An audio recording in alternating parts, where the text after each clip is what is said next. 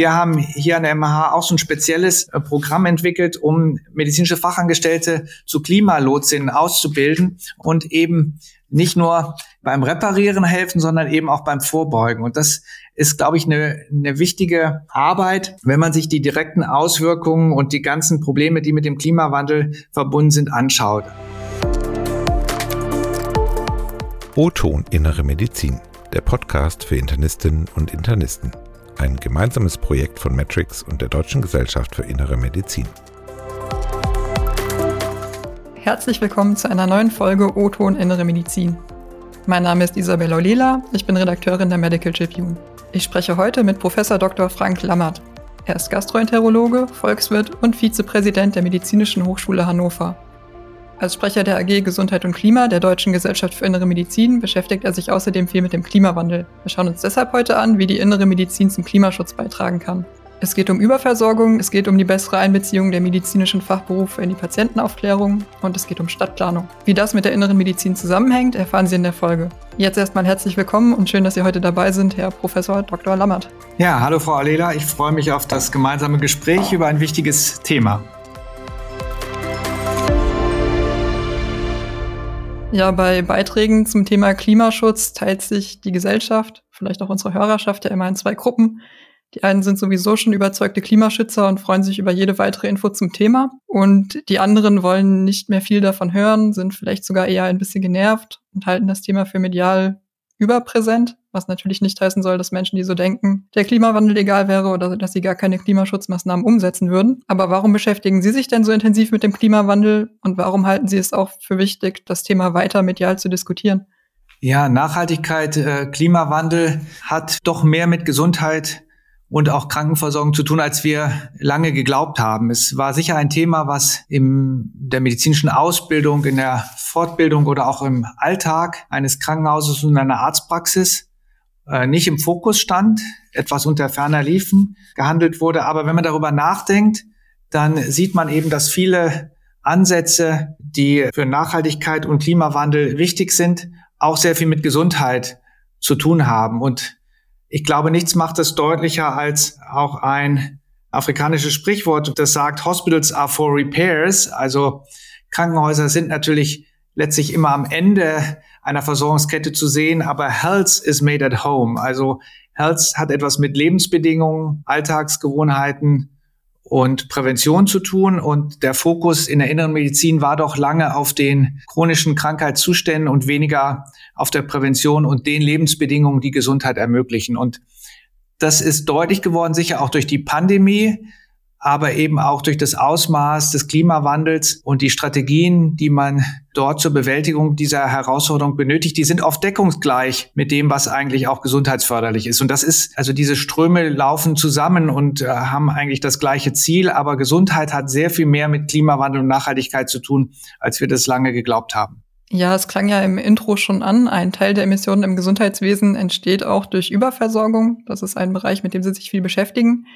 Welche Initiativen gibt es denn, Überversorgung zu verhindern? Ja, wenn man das im eigenen Fachgebiet sich anschaut, dann kann man natürlich zum Beispiel den Carbon Footprint, also die letztlich die Umweltbelastung analysieren, die mit gastrointestinaler Endoskopie verbunden ist, also mit endoskopischen Untersuchungen, gerade im ambulanten Setting.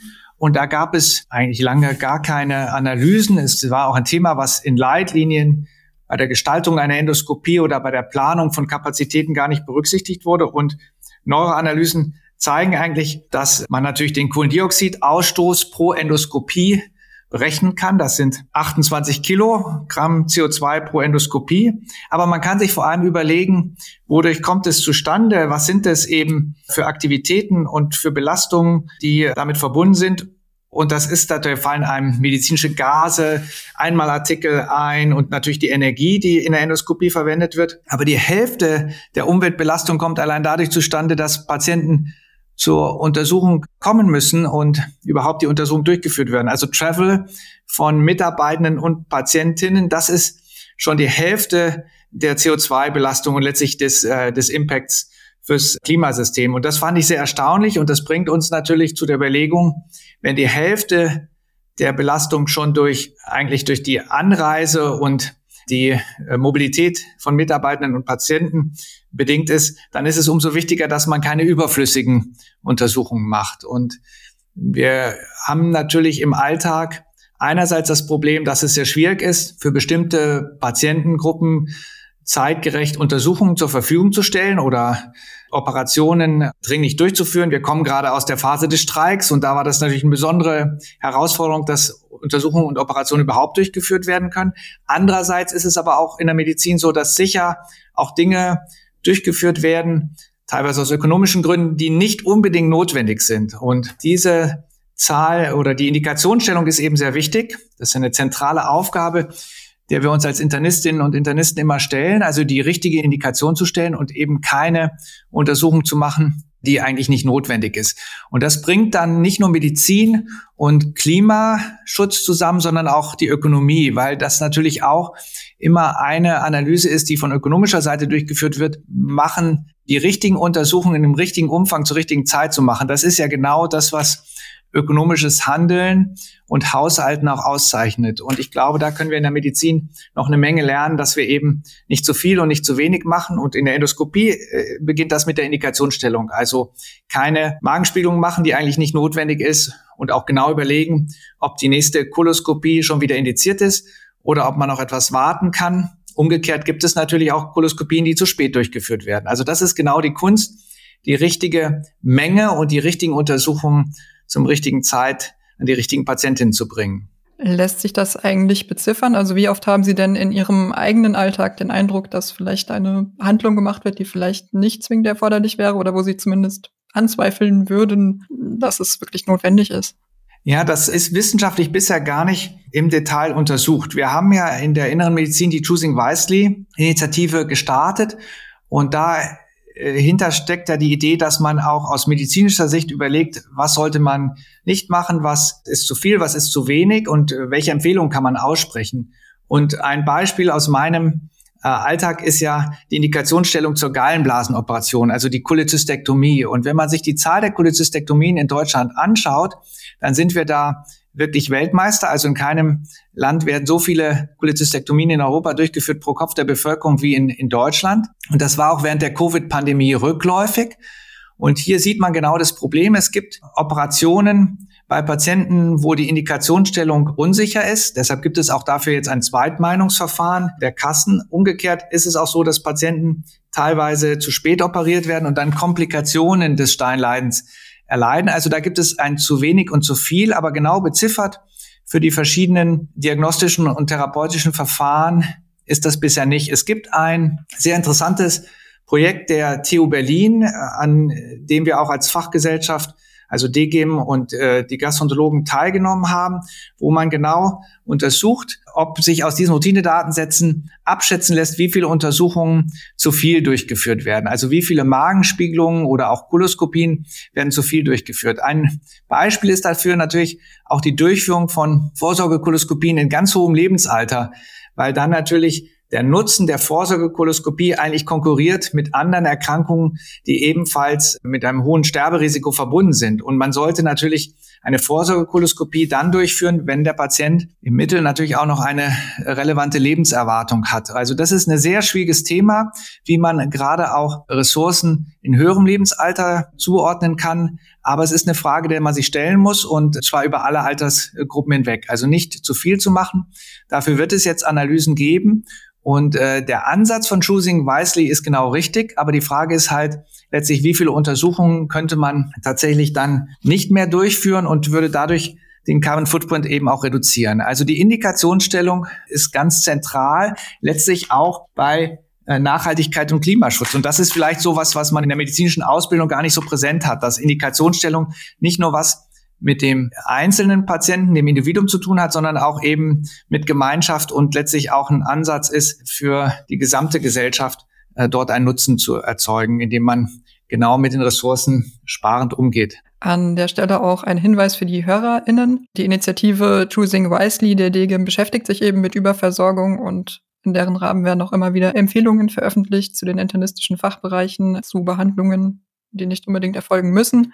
Und den Link dazu werden wir natürlich gerne in die Shownotes stellen. Ab 2025 wird es ja die elektronische Patientenakte nach Willen des Bundesgesundheitsministeriums flächendeckend geben. Und derzeit ist es ja so, dass manche Behandlungen auch doppelt durchgeführt werden, einfach weil bestimmte Befunde in einer Klinik oder Praxis nicht vorliegen, sondern nur in einer anderen und es aus verschiedenen Gründen schwierig ist, die Befunde zu übermitteln oder Patienten auch Bilder nicht mehr vorliegen haben. Meinen Sie denn, das bessert sich dann mit der elektronischen Patientenakte ab 2025? Ja, die elektronische Patientenakte ist ja ein Herzensanliegen. Also seitdem ich in der Medizin bin, denkt man, man müsste die Daten und die Ergebnisse, die bei Patienten erhoben werden, besser dokumentieren und auch verfügbar machen. Beispiele sind ja immer Blutuntersuchungen, Leberwertbestimmungen, die werden immer wiederholt. Äh, häufig werden Untersuchungen auch wirklich doppelt durchgeführt werden. Die Abklärung erhöhter Leberwerte ist so ein klassisches Beispiel.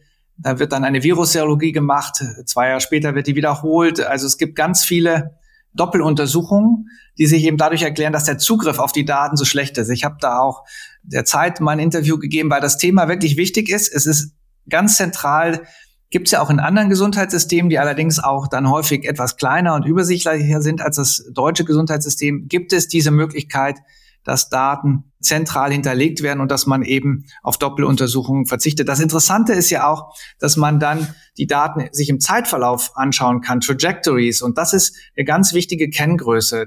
Das beginnt ja bei jedem von uns eigentlich mit dem Körpergewicht. Und äh, die Veränderung des Körpergewichts im Leben ist ein ganz zentraler Parameter. Und das ist ja nirgendwo, außer vielleicht zu Hause in den eigenen Unterlagen oder neuerdings in der Gesundheits-App dokumentiert, aber eben nicht im Gesundheitswesen. Das heißt, wenn Sie mit 40 oder 50 zu einer Hausärztin gehen oder ins Krankenhaus eingewiesen werden. Das erste, was gemacht wird, ist, das Körpergewicht wird dokumentiert. Und das wird dann ja nicht in der elektronischen Patientenakte abgelegt, sondern da muss es immer wieder eingegeben werden. Und das Körpergewicht ist eigentlich ganz faszinierend, weil das ja doch bei vielen Menschen im Laufe des Lebens zunimmt und ein kritischer Anstieg des Körpergewichts ist natürlich ein zentraler Prädiktor für das Auftreten der Volkskrankheiten, also kardiovaskuläre Erkrankungen, Diabetes und so weiter. Und gleichzeitig ist natürlich eine Körpergewichtsentwicklung, die nicht zu Adipositas führt, auch mit Nachhaltigkeit und Ressourcenschonung verbunden. Also es hat ja auch was mit Ernährung zu tun. Das heißt, das ist so ein ganz integraler Parameter, dem man eigentlich häufig wenig Beachtung schenkt als Einzelner, der aber auch in so einer elektronischen Patientenakte hinterlegt sein muss. Und das ist nur ein Indiz. Der zweite Parameter ist der Blutdruck. Wo ist denn der Blutdruck im Laufe des Lebens hinterlegt? Und der steigt ja bei uns allen an. Das ist genauso eine zentrale Größe, die in so einer elektronischen Patientenakte im Zeitverlauf dokumentiert werden sollte. Und dazu kommen dann Laborwerte, Vorsorgeuntersuchungen. Wir haben die Vorsorgekoloskopie erwähnt. Und die Ergebnisse einer solchen Vorsorgeuntersuchung sind ja auch nicht in der elektronischen Patientenakte hinterlegt. Selbst der Impfstatus ist ja fragmentiert, das muss man sich zusammensuchen. Und dann wünscht man sich natürlich, wenn die elektronische Patientenakte irgendwo eingelesen würde, dass dann sofort so ein paar Ampeln angehen und gesagt wird, die eine oder andere Vorsorgeuntersuchung oder die Impfung muss nachgeholt werden. Das ist der nächste Untersuchung oder dass die Patientinnen dann automatisch äh, eine Einladung für diese Dinge bekommen. Und das ist eben komplett nicht ausgeschöpft. Also die elektronische Patientenakte wäre eine Möglichkeit, Überversorgung zu adressieren, die Zahl von überflüssigen Untersuchungen zurückzufahren und auch diese Information dann im Verlauf vielen Menschen zur Verfügung zu stellen. Also das ist Fax- und Druckkosten, das ist noch das viel kleinere Problem. Der Ressourceneinsatz kommt vor allem durch diese kontinuierliche Wiederholung von Untersuchungen zustande. Ja, ich weiß aus Gesprächen mit Ärztinnen, dass das Thema Überversorgung durchaus präsent ist, aber dass es vielen auch gar nicht so leicht fällt, auf Behandlungen zu verzichten. Das liegt zum einen vielleicht am Anspruchsdenken von Patientinnen und Patienten oder auch einfach an, an der Sorge vor juristischen Konsequenzen, wenn man möglicherweise irgendwas unterlässt, was aber durchaus notwendig gewesen wäre. Wie kann man denn mit dieser Unsicherheit umgehen? Haben Sie da Tipps aus Ihrer eigenen Erfahrung? Eine wichtige Hilfe ist natürlich eine, dass Sie wirklich eine Beziehung zu den Patientinnen und Patienten haben, dass Sie also wirklich genaue Informationen haben. Die können aus der elektronischen Patientenakte kommen, aber eben auch dadurch, dass man sich kümmert und eben auch genau weiß, äh, was für die Einzelpatientinnen, die sich doch häufiger, gerade bei äh, den Kolleginnen Kollegen von uns, die als Hausärzte tätig sind, dass man diese Informationen auch zur Verfügung hat und dann kann man es schon besser abschätzen. Also es ist besonders anfällig für Fehler, wenn man wenig Informationen hat und den Patienten auch nur einmal sieht. Deshalb ist ja auch zum Beispiel beim Notfalleinsatz, also die Internistinnen und Internisten, die Notarzt fahren, die werden natürlich in so einer Situation immer das Maximale machen, weil sie dann wenig Informationen haben. Aber je besser man den Patienten kennt, umso eher kann man das auch mit ihm besprechen. Das ist ja gerade auch dann im höheren Lebensalter in den Endphasen des Lebens ist es besonders wichtig, dass man das einschätzen kann, mit dem Patienten und der Familie besprochen hat. Da gibt es ja sehr viel Überversorgung, gerade in der letzten Lebensphase. Und das können Sie natürlich viel besser einschätzen, wenn Sie den Patienten gut kennen. Ich glaube aber auch, dass, dass es eine Aufgabe der Medizin ist, äh, dieses Bewusstsein auch bei den Patientinnen und Patienten zu schärfen. Und es gibt da ja auch Initiativen, die Kenntnis über klimasensitive Dinge bei den Patienten zu stärken. Das läuft so unter Climate Sensitive Health Counseling, dass man also wirklich den Patienten auch vermittelt, dass viele Entscheidungen, die man trifft, eben auch solche Aspekte berücksichtigen und die Empfehlung, das Körpergewicht zu reduzieren oder mobiler zu sein oder das Auto eben etwas weiter weg vom Arbeitsplatz abzustellen und dann etwas zu laufen oder das Fahrrad zu nehmen, das macht man eben nicht nur,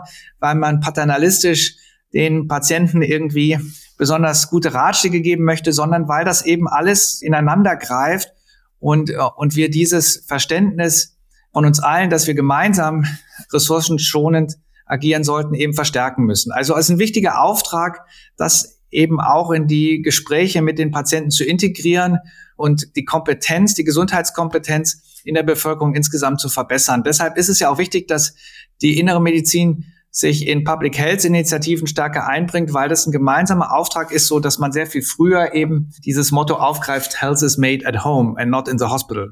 Wir haben ja im Vorgespräch auch schon drüber geredet, dass viele Berufsgruppen didaktisch vielleicht auch besser geschult sind als Ärztinnen, wenn es darum geht, Patienten rund um Prävention und Ernährung aufzuklären. Wie kann denn die innere Medizin interprofessioneller arbeiten, um Patienten zu klima- und gesundheitsfördernden Verhaltensweisen aufzuklären und vielleicht zu Verhaltensänderungen zu bewegen? Ja, das ist ein spannendes Thema, weil wir natürlich häufig gerade als Mediziner auf unseren Status als Ärztinnen und Ärzte äh, fokussiert sind, aber wir arbeiten ja mit anderen Berufsgruppen zusammen. In meinem Fachgebiet der Gastroenterologie ist es natürlich naheliegend, dass man sich mit Ernährungsexpertinnen austauscht und da gibt es ja ganz vielfältige Berufsbilder, Ökotrophologen, Ernährungswissenschaftler, aber es gibt auch einen Ausbildungsberuf, es gibt staatlich geprüfte Diätassistentinnen und Diätassistenten und es ist ein ganz zentraler Beruf. Heute Morgen, äh, als ich herfuhr, habe ich einen Podcast hier von der MAH gehört, wo Einblicke in die Küche gegeben wurden und da hat eben die Diätassistentin erklärt, wie Essen zubereitet wird, wie man das auch ressourcenschonend machen kann. Also Diätassistentinnen sind eine Expertinnengruppe im Bereich der Ernährung und das Wichtige ist hier, dass wir versuchen, die Ansätze und Ideen interprofessionell zu entwickeln. Interdisziplinär geht uns ja ganz schnell über die Lippen, dass man sagt, ja, die Kardiologen, die Gastroenterologen innerhalb der inneren Medizin arbeiten wir ja alle interdisziplinär zusammen, aber interprofessionell über verschiedene Professionen hinweg, das gibt es in bestimmten Interventionsbereichen der Kardiologie oder Gastroenterologie. Das gibt es aber auch in den Praxen und dort arbeiten ja seit vielen Jahren medizinische Fachangestellte immer mit äh, Ärztinnen und Ärzten zusammen. Und man versucht in den letzten Jahren eben auch deren Rolle im Bereich von Klimawandel und Gesundheit zu stärken. Das ist äh, eine Initiative zum Beispiel in Baden-Württemberg, dass man gesagt hat, in die hausärztliche Versorgung integriert man auch Leistungen, die durch medizinische Fachangestellte erbracht werden können.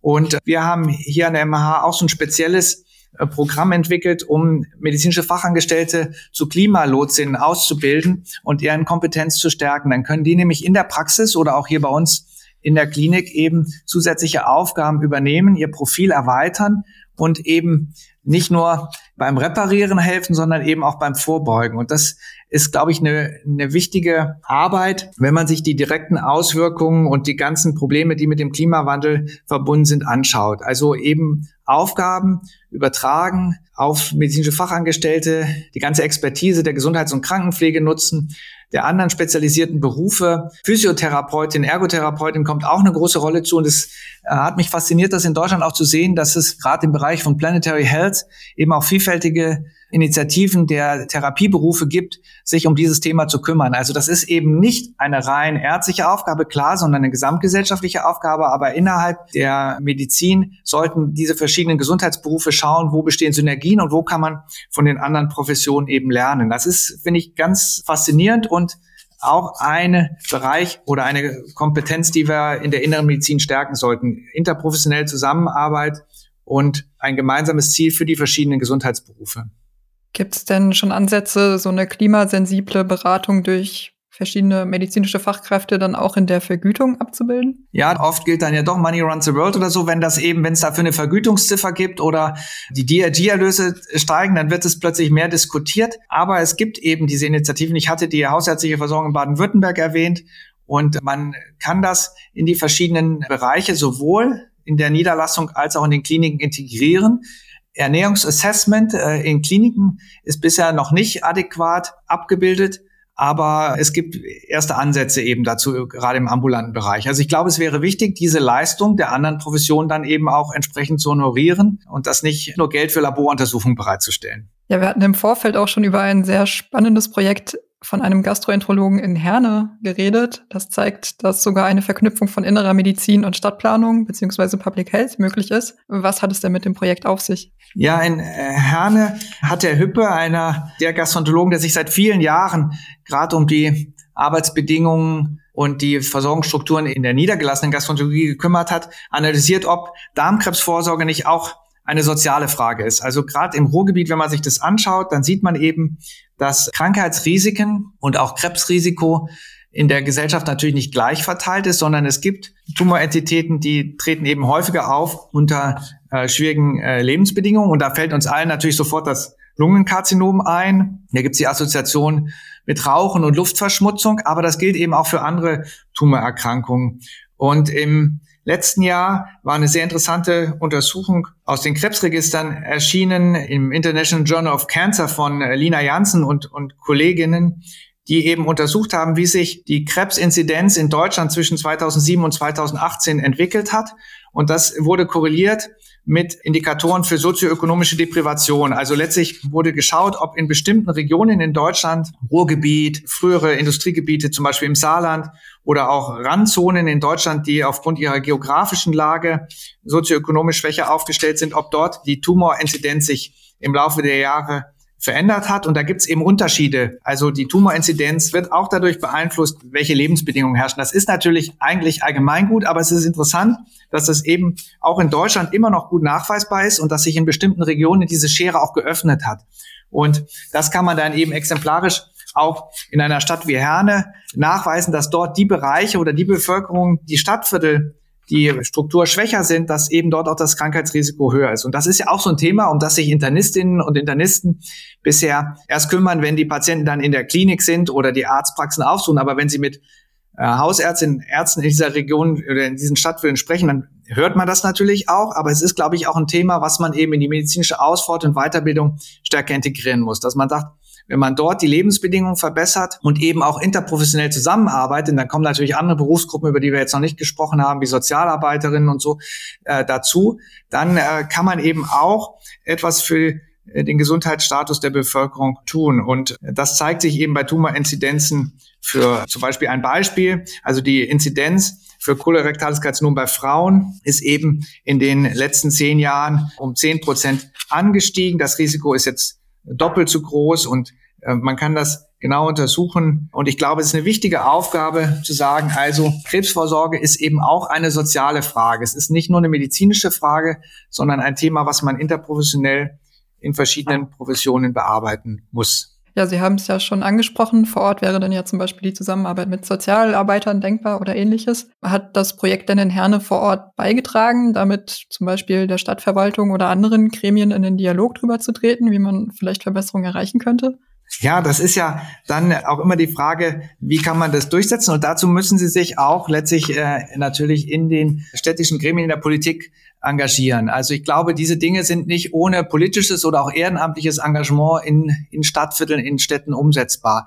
Das geht auch häufig in äh, Quartierskonzepte auf. Äh, auch in, hier in der Region Hannover gibt es eben Ansätze, die Gesundheitskompetenz in bestimmten Stadtquartieren zu erhöhen, indem man dort äh, Modellprojekte startet, indem man dort die Zahl der äh, Sozialarbeiterinnen und Sozialarbeiter erhöht und eben aber auch äh, schaut, dass diese Bereiche medizinisch ausreichend versorgt sind.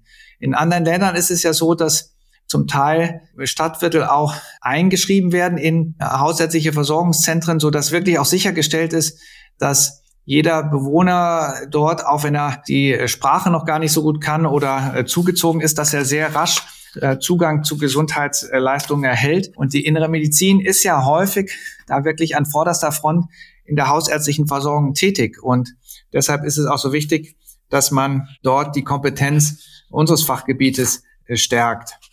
Ein weiteres wichtiges Thema, wenn es um städteplanerische oder architektonische Nachhaltigkeit geht, ist ja auch die Nachhaltigkeit der Klinikbauten selbst.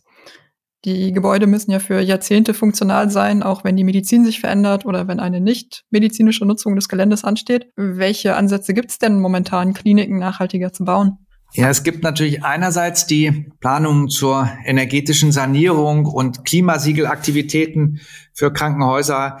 Es gibt äh, vom Bund äh, das Siegel als energiesparendes Krankenhaus. Es gibt die Überlegung natürlich, wie man den Energieverbrauch äh, senkt, Ineffizienzen vermeidet und äh, letztlich eine Klinik möglichst grün aufstellt. Also alles äh, die Initiativen, die mit dem Schlagwort Green Hospital verbunden sind. Aber ich glaube, genauso spannend ist es natürlich auch bei Neubauten zu überlegen, wie kann man diese eigentlich äh, möglichst nachhaltig konstruieren. Und es gibt natürlich Krankenhausneubauten, Ambulanzneubauten, die Holz einsetzen. Aber das ist natürlich nur ein so ein symbolischer Materialeinsatz. Ich glaube, wichtig ist, dass man hier auch überlegt, wie gestaltet man den Sustainable Architecture. Ich habe mich immer gewundert, habe immer in Gebäuden gearbeitet, Klinikum in Aachen, dann in Bonn oder jetzt auch hier in der Medizinhochschule Hannover, wo man merkt, es ist eigentlich primär ausgerichtet auf die Anforderungen der Medizin und Umweltschutz und Nachhaltigkeit, das hat man beim Bauen erstmal so gar nicht bedacht.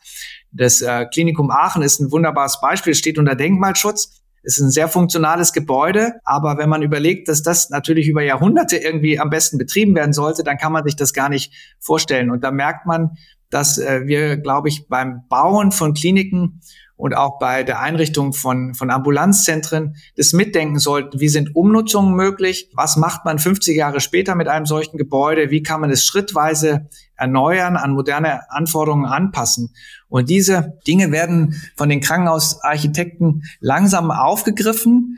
Aber ich glaube, die meisten äh, Neubauten, zumindest der letzten 20 Jahre, haben das noch nicht ausreichend berücksichtigt. Und das hat auch was damit zu tun, dass man sagt, okay, ich baue erstmal irgendwie eine große Klinik, ich setze so eine Art Denkmal, aber was dann die nächste Generation damit macht, das, das mussten die dann selber herausfinden. Und ich glaube, da äh, kann man besser werden und einerseits sich anschauen, dass der Energiebedarf des Neubaus geringer ist, aber dass man auch wirklich ein, ein Nachnutzungskonzept hat, was über Generationen äh, trägt. Also Transformation im Krankenhaus beginnt im Jetzt, aber es ist auch wichtig, eben äh, Neubauten entsprechend auszurichten. Also gibt dann immer diese Schlagworte Resync, Refuse, Reduce, Repair, Recycle, aber man muss das ganz konkret eben beplanen. Wobei ja auch das dann wieder mit den ökonomischen Interessen der Klinik sogar zusammenspielt. Also es ist ja durchaus auch im Sinne der Klinik, wenn man das Gebäude so konstruiert, dass Energie nachhaltig gewonnen werden kann und die Energiekosten niedrig sind. Ja, das ist ja so, dass man schon durch die Nutzung von Fernwärme und Ökostrom einen entscheidenden Beitrag leisten kann, aber auch die weitere Nutzung Mobilitätskonzepte spielt eine Rolle und dass man natürlich heute solche Kliniken viel stärker mit öffentlichem Nahverkehr anbindet, so dass die Nutzung, früher hat man große Parkplätze und Parkhäuser gebaut, das nimmt man natürlich schon alles zurück, ohne letztlich den Zugang zum Klinik oder zu einem Ambulanzzentrum zu verschlechtern. Aber das sind alles Dinge, die man eben mitdenken muss, wenn man Neubauten plant. Ja, dann sind wir mit unserem Gespräch auch schon fast am Ende. Also vielen herzlichen Dank. War sehr interessant, das Thema mal aus so verschiedenen Perspektiven zu beleuchten und sogar einen roten Faden von innerer Medizin zu, zu Stadtplanung zu knüpfen. Sehr spannend. Also vielen Dank, dass Sie sich die Zeit genommen haben, Herr Professor Dr. Lammert. Frau Leder, vielen Dank für das Gespräch und es ist natürlich nur ein Impuls, den wir alle gemeinsam aufgreifen müssen. Das kann keiner alleine machen, sondern das ist wirklich eine zentrale Aufgabe, glaube ich, für unsere Profession insgesamt.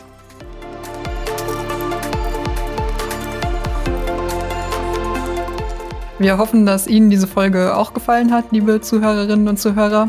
In zwei Wochen geht es dann wie immer weiter mit Otto und Innere Medizin. Dann wirft mein Kollege Michael Reichmann einen Blick auf die lang ersehnte und viel diskutierte Klinikreform. Hören Sie rein und vergessen Sie nicht, uns zu abonnieren. Bis zum nächsten Mal.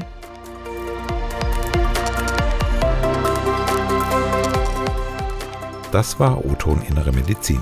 Dieser Podcast dient ausschließlich der neutralen Information. Er ist ein gemeinsames Projekt von Matrix und der Deutschen Gesellschaft für Innere Medizin. Der gesprochene Inhalt ist frei von jeglichen Interessenskonflikten. Ein Produkt der Matrix Group. We care for Media Solutions.